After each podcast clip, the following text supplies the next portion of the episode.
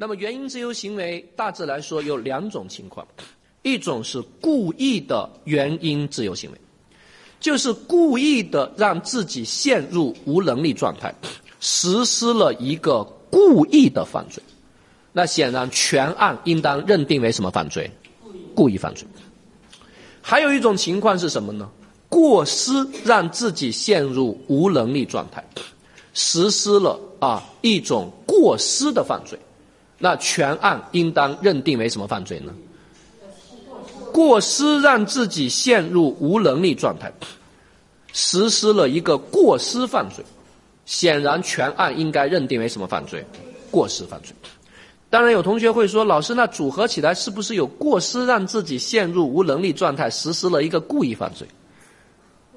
从逻辑上来说有这种情况，但事实上有没有可能？不太可能。因为你都是过失让自己陷入无能力状态，居然又实施了一个故意犯罪，那就证明你还是按你的预谋来搞的嘛？那这这这不可能嘛？对不对？所以这只是在逻辑上有意义，在现实中没有意义。各位听明白我的意思没有？啊？那么我们来看啊，我们来看，所以过失的原因自由行为啊。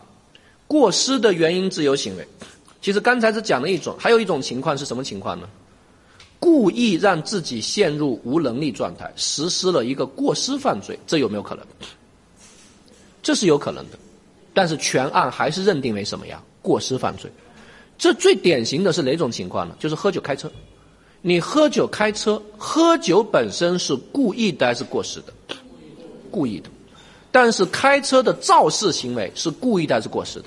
过失的，所以全案认定为什么？过失。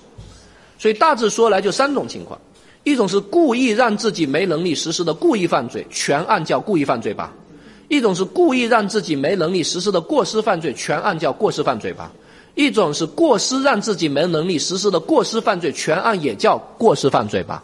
没问题吧？但是绝对不可能出现过失没能力实施故意犯罪。这个是不可能的。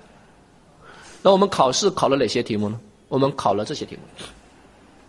张三第一次吸毒，第一次吸毒，产生幻觉，以为有人要攻击他，把对方打死。问这属于什么？这属于什么？这是二零一六年考的，因为他是第一次吸毒，第一次吸毒。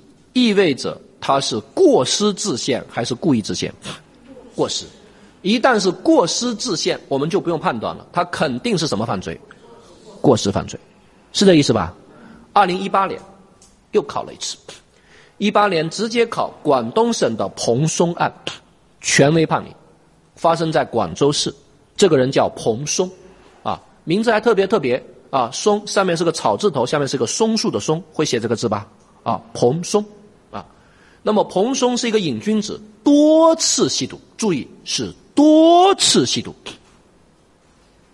产生幻觉，以为别人要攻击他，结果把别人给捅死了，定为什么罪？故意犯罪还是过失犯罪？我们认定为故意犯罪，因为你是多次吸毒，啊，多次吸毒。